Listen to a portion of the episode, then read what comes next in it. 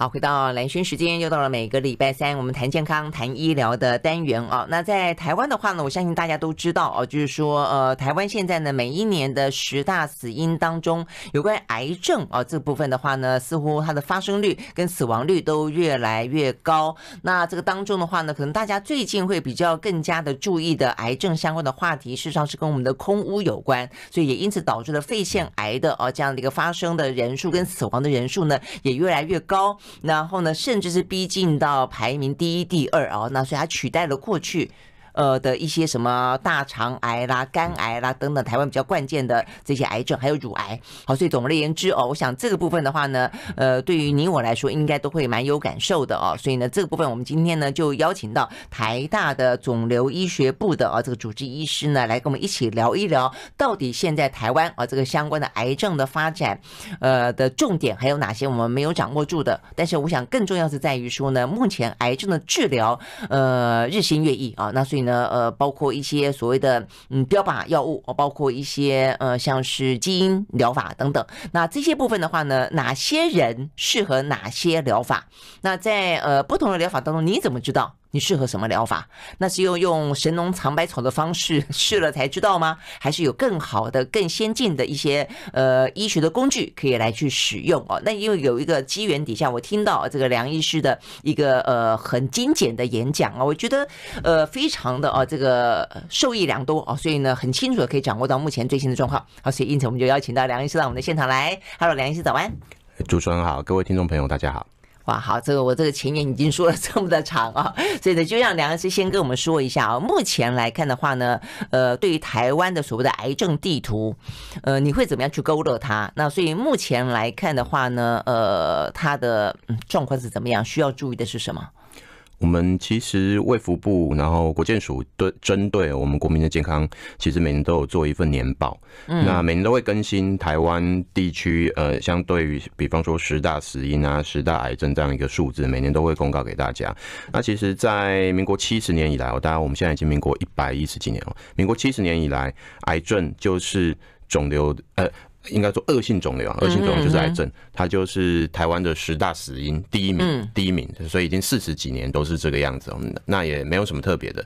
那这十大癌种呢，目前也是一直不断的在改变啊，它有一些排名上的改变。不过呢，看起来恶性肿瘤造成的死亡人数呢，在整体来说，它的占比越来越重。所以大家如果去看哦，我们会有一个叫做癌癌症时钟，就是一整年台湾这样一整年算下来，每几分钟就会就每几分钟有几个人被诊断癌症。嗯，五分钟现在已经低于五分钟了，现在大概四分三十秒，在我们讲就一个人就有一个人在台湾哦，只有台湾人在台湾被诊断出得到恶性肿瘤，而且我们这是扣除原位癌哦，所以大部分都是至少要一期以上确定的恶性肿瘤。啊，这样子吗？对对对对对哦，这所以这数字很很，这数字很惊人，惊人，嗯，一年事实上有十十几万的病人都会被诊断新诊断恶性肿瘤，那不只是这样哦，不只是这样。大部分这些人最后最终也会死于恶性肿瘤，所以如果我们去看那个十大死因的排名啊，其实大家会发现一个很恐怖的数字。以前我们刚刚讲嘛，民国七十年癌症就是第一大死因，嗯，那它现在这四十年来，它跟第二、三、四、五、六的那个排名的差距会越来越大。哦，像现在约略癌症是第一大死因，可是呢，它所造成的死亡人数呢，比第二名加第三名加第四名加起来还要多。嗯，所以后面后面三四名加起来了不起，也等于癌症造成一年的死亡的人数。嗯，所以这个这个其实非常的非常遥遥领先，遥遥领先，而且这差距越来越大。嗯，那在台湾，其实最近这几年，我们所谓有几大癌症哦，大概前四大的排名是基本上是稳定的。嗯哼，那这包括发生率最高的，发生率最高就是每年被新诊断最多的癌种。那就是大肠直肠癌跟乳癌，嗯，啊，乳癌大家一定最有感，因为乳癌它个案数其实它我们刚刚讲四大癌种，这是乳癌是这个案数里面最少的，可是呢，乳癌只有女性同胞会得到，所以相对来说它是发生率最高的，嗯，因为它只是人数的一半嘛，对对，它的母它分母只有一半，对，那它所以它的人数是非常高，然后发生率非常高，那大肠直肠癌是已经十已经蝉联十三十四年了，都是我们最多。每年被新诊断最多的癌症。嗯，所以这这两个是发生率最高的两个。对，那另外两个是造成死亡最多的。嗯，一个是肺癌，一个就是肝癌。对，那肺癌以前好像没那么高，最近这些年特别高。哎呦，其实我觉得这些都很多跟社会环境因素有关。像肝癌以前我们都知道，肝癌一定是第一名，对，因为肝肝癌我们的在在以前我们有非常大的比例是鼻肝带源，而且是从母胎就鼻肝带原，所以他们大概到壮年的时候肝硬化，肝硬化就会变到肝癌也一起出来。所以在以前肝癌一定是第一名。那肝癌后来因为政府普及了鼻肝疫苗。的施打，还有 C 肝，再加上 C 肝的药物，现在治疗效果也非常好，所以肝癌的数目其实很快的在下滑。那肺癌。它最大的问题就在于，它目前我们还没有一个很好筛检的工具，可以及早捞出来。嗯、那所以肺癌基本上八成，将近八成啊，大概七十五到七十八 percent 的病人一诊断就扩散了，嗯、所以它一诊断就非常非常晚期。嗯，它早期的治疗当然效果很好，问题是它大部分的人发现的时候已经很晚期了。那这样当然呃晚期治疗效果就相对又比较差，嗯，然后又又死亡率又会高，所以肺癌目前是稳坐死亡人数最高的。一个癌种在这边，嗯嗯，那这四大癌种基本上几几乎哈排名不是呃排排名就大概就是发生率跟死亡率大概都这几年的约略都是这四大癌种，嗯嗯，就是肺癌、肝癌、大肠癌跟乳癌。乳癌，可是你刚讲女性的乳癌，就是呃虽然发生率就是看数字来看，就要要去掉这个一半的分母。另外呢，其实射护腺癌就男性来说，是不是其实比例也还蛮高？第五名是不是？有有有有有射护腺癌，对不对？还完全可以归功于我们的人口老化，因为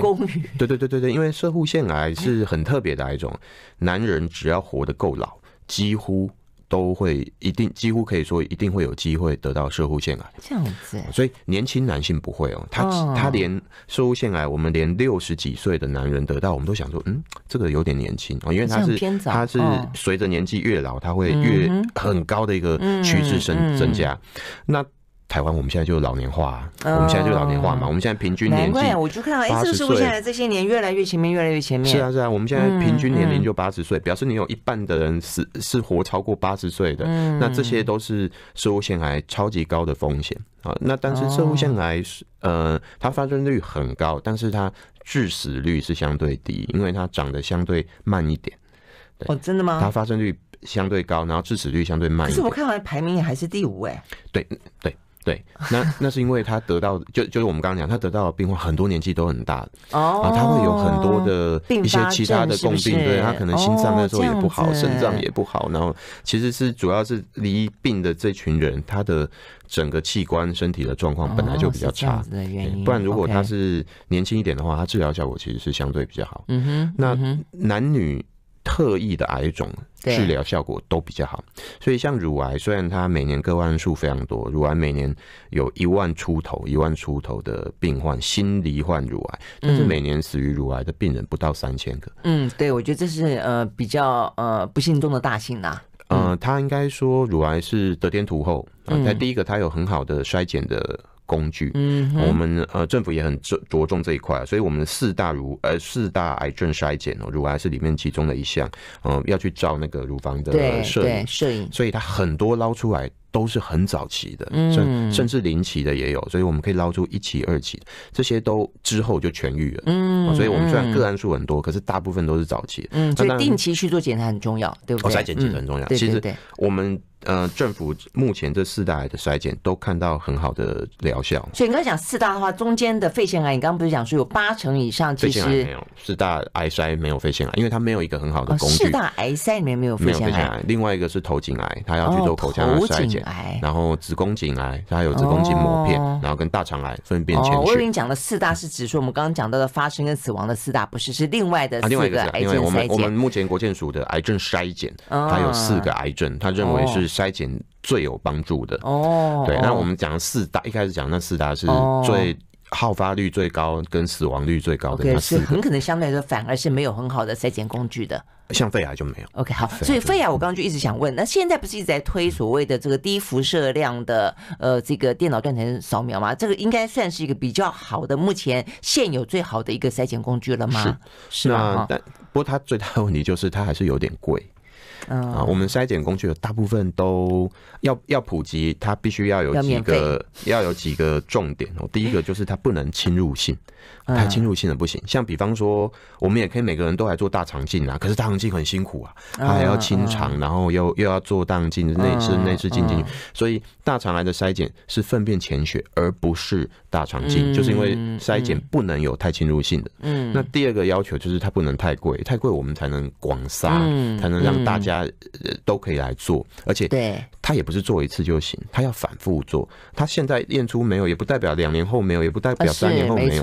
所以，他太贵的话呢，这这堆支出就会是一个很大的负担。嗯，那低剂量电脑断层目前还是有一点小问题。它虽然不是侵入性，但是它真的有点贵，所以它没有办法让所有高风险的人都来做。嗯，应该说，所有有在得肺癌风险的人都来做。那因为肺癌风险也很多啊，嗯、呃，我们可以捞抽烟的啊，抽烟可能可能比较。那空屋呢？空屋很难定义嘛。空屋，我们嗯，我们难道说住在住在这个地？呃，对对对，住在那一区的都来验，这个这个也很难哦。或者是在那边吸多久的废气的来验，这这个都很难定义。所以它在目前推广上出现的问题，主要还是在于它的价格。嗯，那其实我们我怎么有印象，好像正在讨论说要不要纳入健保？如果纳入健保，就免费，免费免费筛检。对，不筛检本来就是在。鉴宝的，呃，应该说在国健署的一个特殊计划啊，筛检本来就不用钱了，筛检本来就不用钱。我们刚刚讲四癌的筛检本来就不用钱，可是它不用钱是民众不用钱，不是政府不用出钱。所以政府必须要考量到，他出了这一个钱之后，哦，你说，所以包括肺癌的筛检，就是政府出钱，这个钱够不够？它会不会造成，譬如健保破产什么之类？是这个意思吗？他他这个一定是特别，呃，因为健保归健保，所以筛检的经费一定是来自另外筛检的经费。哦，那他必须要考量到的是，他会不会挤压到别的别的？比方说，我们我们更现实，我们不要讲钱，我们更现实。假设我们现在有非常多人要来做电脑断层，那真的得病要做电脑断层的人会不会被延误到？就是这个是这这个就不只是钱的问题，而是是派人太多的问题。人太多，我们机器机器就这几台，那他总不可能二十四小时都派人，大半半夜三点来做电脑断层的，这也这也很不太可能嘛。所以其实就很多现实的考量啊，肺癌的筛检目前还是有一些困难。哦，是这样子，OK，好，所以我们大致了解一下有关于目前啊这个呃台湾的癌症时钟癌症地图是什么样的一个分布，以及目前筛检的状况啊。好，那如果说真的是呃。基本上它它的呃死亡率会高，其实很多都是因为发现的也就晚了，否则现在的医疗其实都还蛮进步的啊。好，所以呢，如果说真的是发现的晚了，呃，它可能会有一些，但是目前其实好消息是不断的有一些治疗癌症的方法出来啊。那所以呃，包括呃基因疗法到底是什么东西？标靶药物为什么好像很多的朋友听起来呃它会有一些时限性，就一段时间之后它有抗药性之后就得要再换药，好像。听起来也是很折磨人，并不是一个一劳永逸的方法。那未来有没有更新的一些方法可以出炉，可以解决这些？我想可能不是不是独属于台湾这样的一个对于人和人类啊这个生命当中这么大的一个威胁。我们休息再回来。I like 好，回到蓝轩时间，继续和现场邀请到的台大呃肿瘤医学部的主治医师啊，这个梁艺兴医师啊，来谈有关于呢台湾的这个癌症啊目前最新的状况。那我们要谈的最主要是想要知道说呢，有关于一些癌症治疗，因为真的就台湾的癌症看起来，我们刚刚也聊到那么多哦，就目前让大家知道一下发生率跟死亡率，那真的是一个蛮大的一个威胁，而且这个威胁还在不断的不断的上升当中，就速度好像还蛮快的哦。好，那所以呢，而且不同的年龄，不同的。性别不同的状况，有不同的癌可能会找上你啊！我想，所以所有的人对于这些部分，可能都应该要有一些更多的认识，但是也不用太担心的原因在于说，有更多的一些治疗的方法嘛，哈。所以呢，呃，那天听呃梁医师在聊到有关于呃标靶药物、基因治疗，所以这个目前最新的状况到底是怎么样？哎，我们就回顾一下历史，在其实。大家传统上都会只知道癌症的治疗，不外乎手术、开刀、开割掉、放射线治疗、去照射跟化学治疗。治疗，因为在二十世纪的时候，我们就是以这三个武器征战嘛。那化学治疗，它是从大概它从一次世界大战开始起源，然后大概。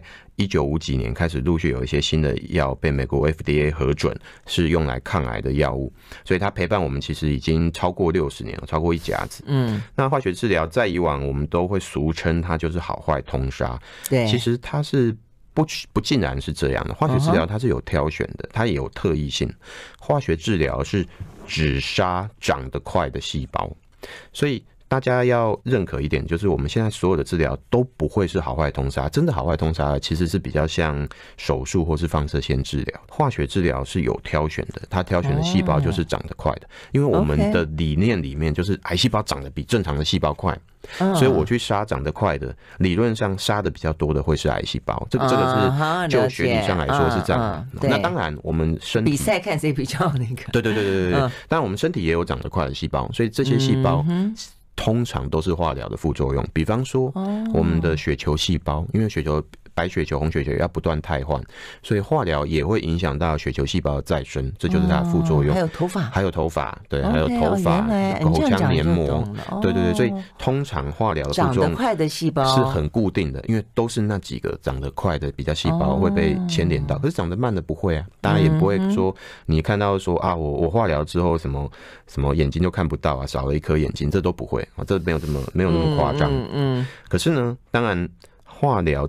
这样子挑选特异性，我们是不满足的，嗯，因为我们会希望说，在标靶治疗刚出来，它刚好在二十一世纪初、二十世纪末那时候刚出来，呃，《Times》杂志它它就是说，我们的目标是要有 magic bullets，就是魔术子弹。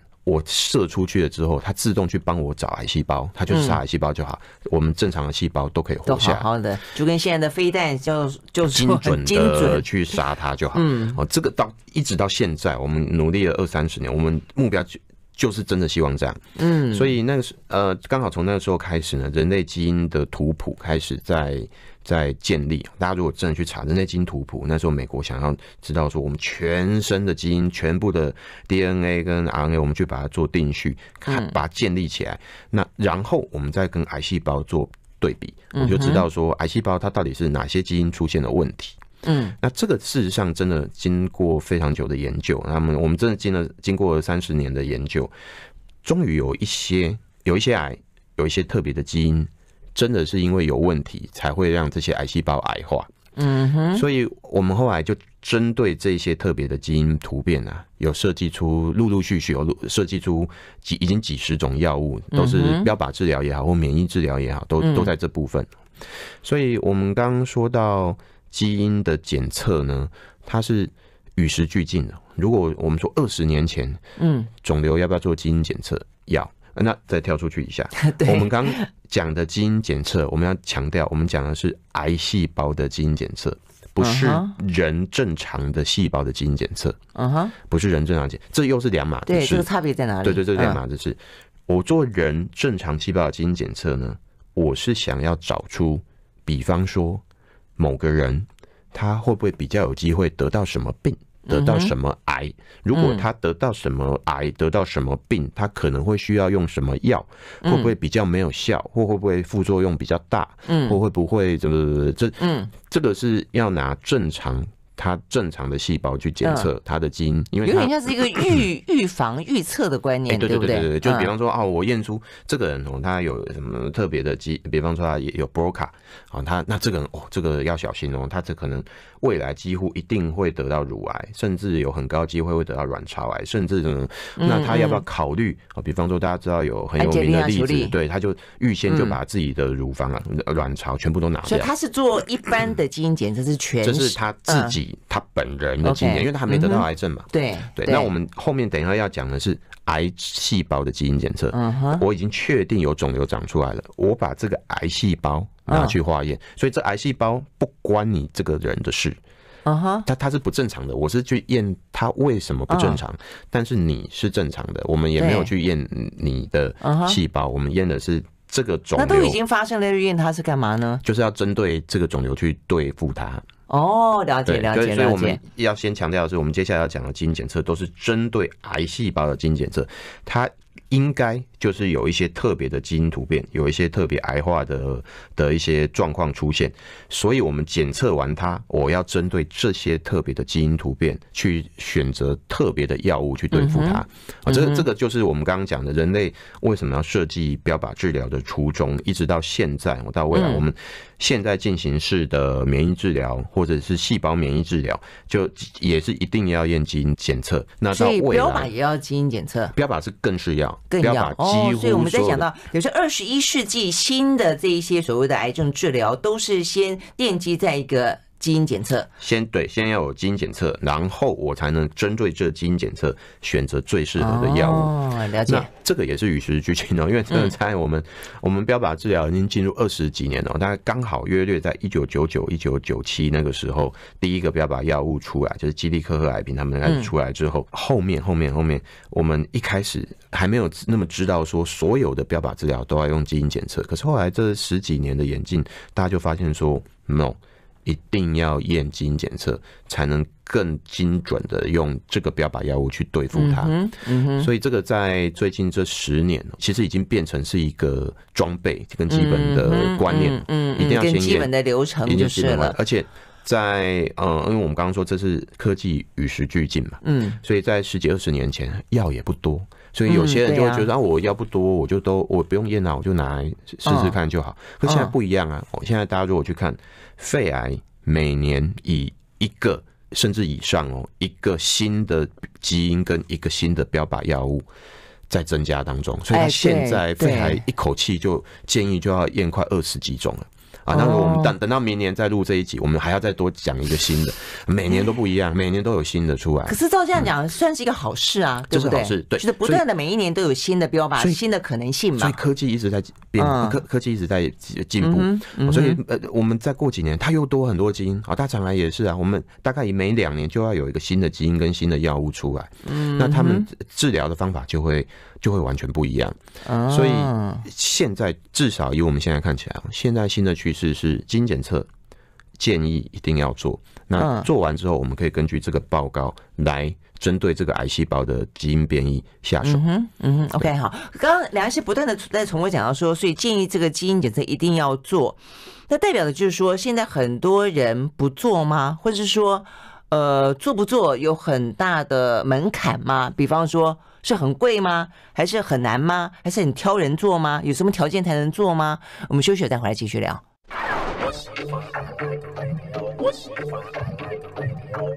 好，回到连续时间，继续和现场邀请到的台大肿瘤科的医生啊，这个梁毅欣医师呢来聊天，聊的是有关于目前的话台湾的癌症的状况，还有呢，目前呢每一年我们刚刚也讲到一个好消息啦，就每一年呢几乎都有一些呃新的呃这个标靶药物诞生，但是是针对肺癌是不是比较多？还是几乎都是？呃、肺癌应该算是模范生哦，因为它就是站在科技的领头羊的地方，它所有新的药物、新的基因检测出来之后，新的药物几乎。对肺癌都有效，所以肺癌是一个指标性的一个癌症。是不是也是因为他罹癌的人比较多，所以他都针对这边去发明，是吗？欸，各个癌又不太一样，但肺癌真的很特别，因为它真的很多特别的基因变化，然后它针对这些基因变化的药物呢，真的又特别有效。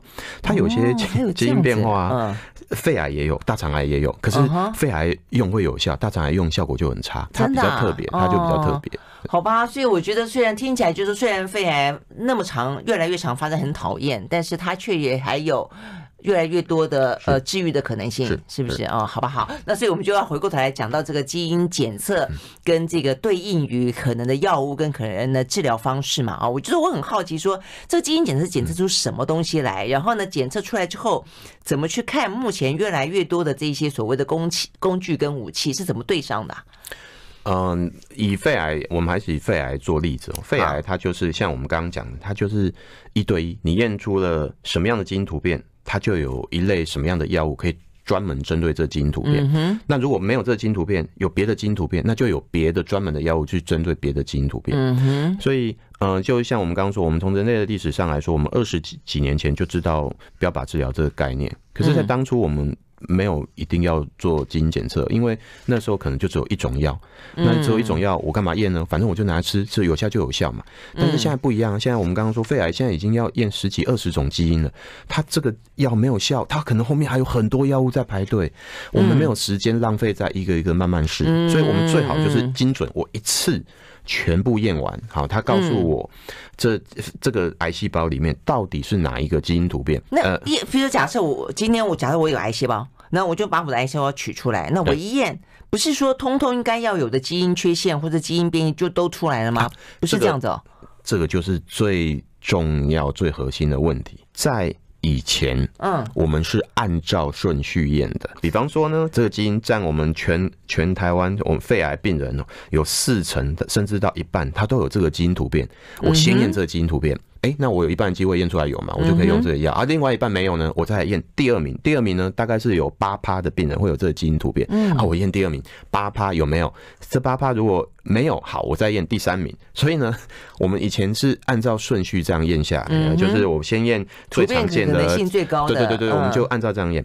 这样验的好处是啊。比较便宜，因为我们一次验一个基因比较便宜。Uh. 哦，那就算钱方面来说呢，这个是比较投资报酬率比较好的，因为我我我是从几率高来往下推的嘛。Uh. 所以你看，我有一半的人不用验后面的基因，剩下一半的人可能里面又有四分之一我验第二常见的，然后后面就越验越少，越验越少，越验越少。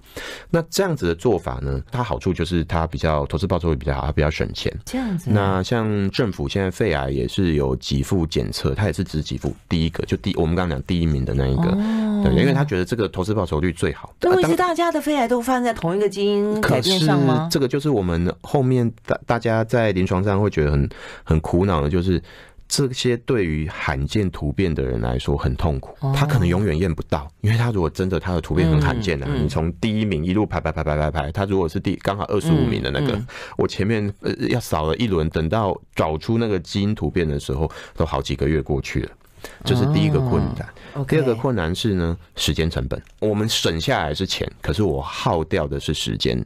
对，对于前面几几种突变的人来说，他他没有差别。可是对于我们刚刚说，他只要不是好发的那些突变的患者来说，嗯、其实他很辛苦，因为他一直要等后面一个一个检查出来。对，那时间成本呢？搞不好都时间成本又更又更现实的就是说，时间成本等同于治疗。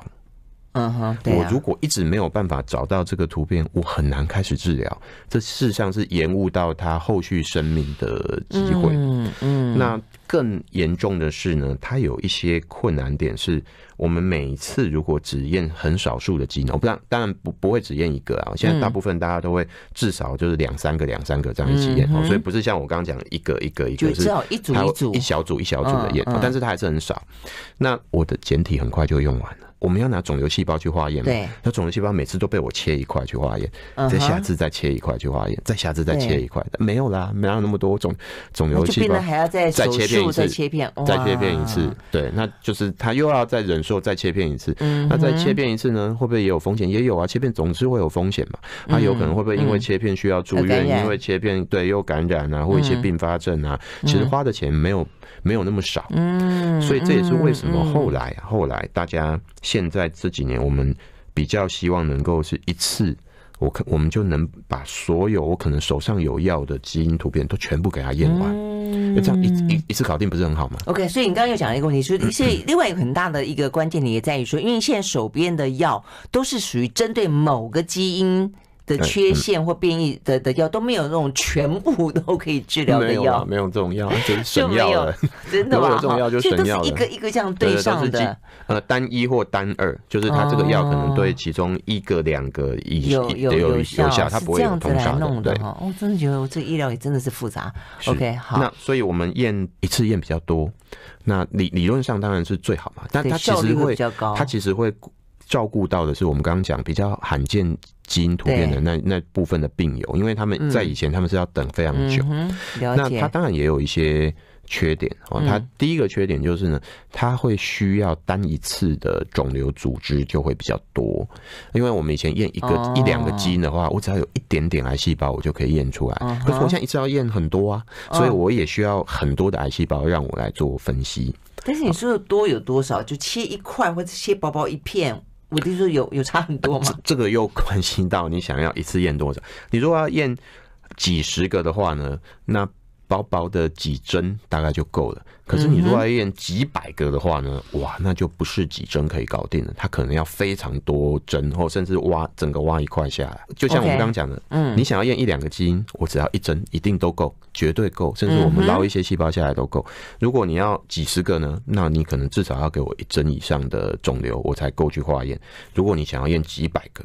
就要更多的组织，OK，所以两两个问题，所以一个问题是说，呃，所以呃，目前可以针对治疗的癌细胞的突变有到几百个吗？有到那么多吗？这是第一个。第二个，挖出来这个东西，如果说它本身判定是恶性肿瘤，那我的意思说挖掉不是比较好吗？你这样子有有不好吗？还是说会伤身？还是说？我们先讲第二个问题。第二个问题是，大部分会需要这样子治疗都是晚期的病人。晚期的病人他身体很多地方都扩散了，所以他去针对单一个地方去开刀其实是没有意义的，他没有照顾其他扩散在别的地方的肿瘤嘛。哦，所以我们这纯粹只是为了检测的话，是不会很少啦，不会刻意去开刀。哦，因为这也让他又多一个伤口啊，又对病情又没有帮助，所以大部分都是出针去做切片。好，那所以第一个问题是为什么都要几百个？这个目前我们有药的。约率是几十个，那那我们为什么要验几百个？这这个问题非常的非常的精彩。我们现在嗯有药的几十个，那我就验这几十个就好了嘛？对，所以所以确实有人是认为说，我们就验几十个就好。可是啊，我们我们的科技一直在变化。你说现在我有些基因没有药，会不会过两年就有药了？那你现在对对，那我们现在验了这几，我们现在如果我设设计一个几十个这样的检测，然后把它检测出来，刚好。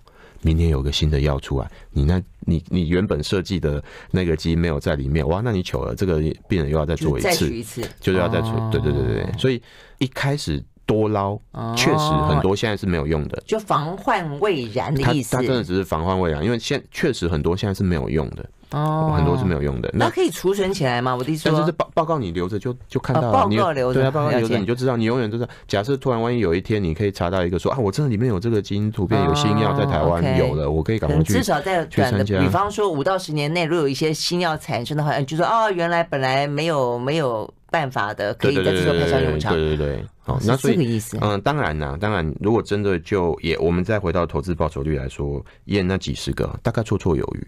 嗯，对。可是如果真的想要一次资料多一点的话，可以验到几。那就是选择性的问题。选择性的问题。然后，但是它就是需要很多简体，然后它更贵。OK，好，那所以到底这个简体跟更贵是什么样的概念？我们休息再回来。I like 好，回到蓝轩时间，继续和台大肿瘤科的医师梁艺兴啊来谈有关于的这个癌症的治疗。那讲到癌症治疗呢，事实上是日新月异，那工具越来越多，药物或者说治疗的方式啊，不管是标靶药物或是呢呃免疫疗法，呃也越来越多，但是就要变得更要知道说你适合用哪一个药。